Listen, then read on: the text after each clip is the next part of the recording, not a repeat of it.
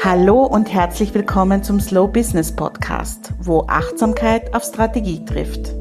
Wenn du dir eine nachhaltige, profitable Selbstständigkeit aufbauen möchtest, ohne dabei auszubrennen, dann bist du hier richtig. Mein Name ist Karin Graf Kaplaner, ich bin Slow Business Mentorin, Unternehmensberaterin und systemische wertorientierte Coachin. Seit meinem Burnout weiß ich, was Druck und Hassel mit mir und meinem Business anrichten. Long story short, es geht auch anders. Im Podcast teile ich mit dir meine persönlichen Erfahrungen, wirtschaftliche Skills und erprobte Strategien mit dem Ziel, dass du gut von deinem Business leben kannst. Das geht nämlich ganz ohne schneller, höher, weiter und sogar im Einklang mit deinen Bedürfnissen und deinen Werten.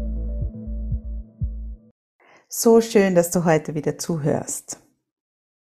In meiner letzten Folge, der Rauhnächte Podcast Folge, habe ich mit dir geteilt, dass es für mich in den Rauhnächten Verbote gibt.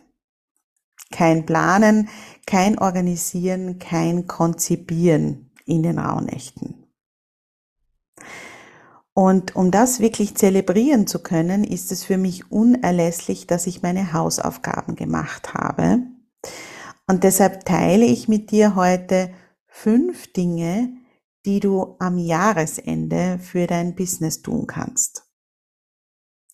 Hier geht es mir weniger darum, in die Endzeitstimmung einzusteigen, denn manchmal hat man ja das Gefühl, das Leben wäre am 31.12. zu Ende, weil bis dorthin alles fertig gemacht werden muss Nein, darum geht es natürlich hier im Slow Growth Club Podcast nicht. Es geht um deine Bedürfnisse und es geht um dein Tempo. Und damit genau das möglich wird, ist es wichtig, dass du dir genügend Zeit rund um die Weihnachtsfeiertage und deinen Urlaub einplanst. Vor allem davor. Nur so kommst du nicht ins Strudeln. Was also kannst du vor dem 20. Dezember machen, um dich wohlzufühlen und in den Rauhnächten bis zum 6. Jänner so richtig durchatmen zu können, ohne dass dich etwas drückt? Wichtig ist zuallererst, dass du dir wirklich die Zeit dafür nimmst, das Geschäftsjahr in Ruhe abschließen zu können.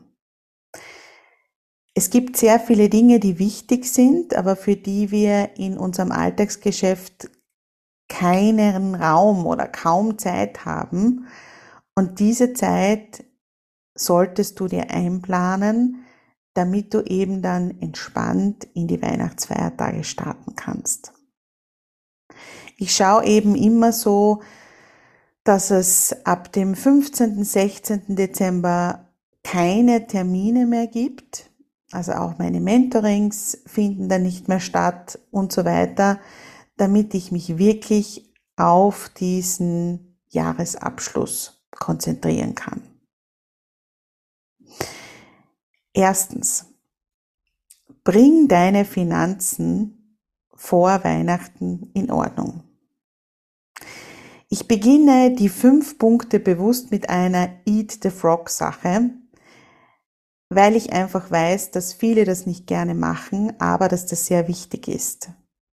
Bring deine Finanzen in Ordnung. Es startet sich einfach mit einem wohligen Gefühl in die Rauhnächte und in den Weihnachtsurlaub, wenn hier alles in Ordnung ist. Das heißt, die Buchhaltung fertig machen, Belege sortieren, zumindest bis Ende November. Den Dezember mache ich erst im Jänner, weil in den Rauhnächten passiert ja nichts. Und im Zuge dieser Buchhaltung, und das finde ich dann auch immer spannend, bestelle ich dann auch zum Beispiel Abos ab, die ich nicht mehr brauche. Oder ich beende Abos für Tools, die nicht mehr im Einsatz sind. Gerade jetzt, bevor ich den Podcast aufgenommen habe, habe ich ähm, alle meine Domains durchgesehen, die ich bestellt habe oder die mir gehören und habe ein Formular ausgefüllt und die Domains abbestellt, die ich nicht mehr haben möchte. Zum Beispiel habe ich noch eine alte Domain vom Jubel Moments Magazin gehabt, die brauche ich nicht mehr und die sind lau also diese Domainkosten sind laufende Kosten, die mir eben dann auffallen, wenn ich immer diese Buchhaltung mache. Was auch dazugehört zum Punkt Finanzen in Ordnung bringen, ist Rechnungen einzuzahlen. Ich durchforste dann auch noch einmal alle meine E-Mails und Rechnungen, die ich noch nicht überwiesen habe und das wird dann erledigt. Und natürlich auch Rechnungen stellen. Hier gibt es manchmal im Vorfeld einiges zu klären. Manche Kundinnen hätten die Rechnungen gern erst im nächsten Jahr. Da mache ich mir eine Liste, welche Rechnungen dann wirklich erst im Jänner nach den Rauhnächten gestellt werden. Manche brauchen sie aber dieses Jahr, weil das Budget aufgebraucht werden muss. Das ist meistens bei größeren Kundinnen der Fall. Und im Zuge dessen schaue ich mir dann auch alle gestellten Rechnungen an und überprüfe die Zahlungseingänge von diesem Jahr noch einmal. Das mache ich eigentlich eh immer quartalsweise, aber trotzdem noch einmal zu schauen, ob wirklich alles gezahlt ist und kann dann auch noch eine Zahlungserinnerung schreiben, wenn es vielleicht nicht gezahlt worden ist. Was dann bei mir auch noch zu den Finanzen gehört, ist die Gewinnvorausberechnung. Das passiert bei mir durch die Umsatzsteuervorauszahlung automatisch und ich bekomme dann von der Steuerberaterin meistens die Info, ähm, es wäre gut, wenn du zum Beispiel die Sozialversicherung, falls es eine Nachzahlung gibt, noch in diesem Jahr überweist, weil es dann steuerlich besser für dich ist. Auch wenn man zum Beispiel dann noch Anschaffungen machen möchte, die vielleicht in diesem Jahr noch sinnvoll sind, da sprichst du am besten mit deiner Steuerberaterin und nachdem der Podcast so neu ist und das erst die zweite Folge ist, sage ich es jetzt mit ganz viel Nachdruck, wenn du keine Steuerberaterin hast, dann besorg dir sofort eine. Es gibt für mich absolut keine Möglichkeit und kein Business, auch kein Kleinstunternehmen, vor allem nicht dann und kein Kleinunternehmen, wo ich sagen würde, lass die Steuerberaterin weg. Das ist wirklich so, mit der Steuerberaterin bist du auf der sicheren Seite und du sparst dir sicherlich auch viel Geld. Zweiter Punkt. Nach den Finanzen kommt bei mir auch immer mein Büro dran. Das ist meistens in der letzten Woche vor Weihnachten. Da mache ich immer auch einen kleinen Business-Weihnachtsputz. Das heißt, es ist kein riesengroßer Büroputz, sondern ich schaue mir da an, welche Dinge ich noch brauche, die ich vielleicht angeschafft habe oder verkaufen kann. In diesem Jahr zum Beispiel habe ich mir ein sehr, sehr teures, großes Podcast-Mikrofon zugelegt, um dann drauf zu kommen, dass ich mit dem eigentlich nicht arbeiten möchte und dass mir das mit dem nicht Spaß macht, die Podcasts aufzunehmen, weil es einfach für mich nicht passt. Das heißt, es wird dann auf viel haben gestellt und verkauft. Und ich schicke dann in dem Zug auch Dinge zurück, die ich mir ausgeborgt habe. Außerdem versende ich noch ausstehende Pakete, und mache Ordnung bei meinen Büromaterialien. Vielleicht bestelle ich dann auch noch das eine oder andere nach. Ist dann auch noch in diesem Jahr und wird in diesem Jahr dann auch gewinnmindernd geltend gemacht. Der dritte Punkt ist dann, dass ich mich an die digitale Ablage mache. Hier räume ich vor allem meine Dropbox auf und meine Ordner so zusammen, dass alles am richtigen Ort ist. In der Hitze des Gefechts knalle ich manchmal die Dateien irgendwo hin und finde dann gar nichts mehr. Archiviert wird dann aber erst am Anfang des nächsten Jahres, aber so habe ich schon mal die halbe Miete, wenn ich dann im Jahr 2023 jetzt in diesem Fall die 2022er Ordner nur noch ein bisschen durch die Gegend schieben muss. Wenn du einen Newsletter hast, das gehört für mich auch zur digitalen Ablage, dann sichere zumindest einmal im Jahr, das kannst du eben auch jetzt machen oder eben auch Anfang des nächsten Jahres. Wie gesagt, die Welt geht ja nicht unter.